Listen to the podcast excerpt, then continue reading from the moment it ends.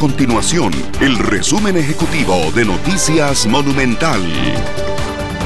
Hola, mi nombre es Fernanda Romero y estas son las informaciones más importantes del día en Noticias Monumental.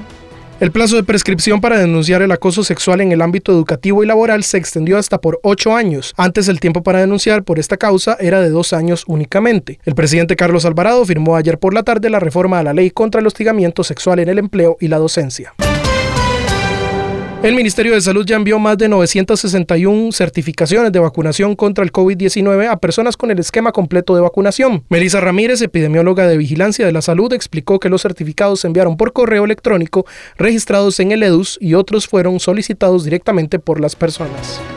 Estas y otras informaciones usted las puede encontrar en nuestro sitio web www.monumental.co.cr. Nuestro compromiso es mantener a Costa Rica informada. Esto fue el resumen ejecutivo de Noticias Monumental.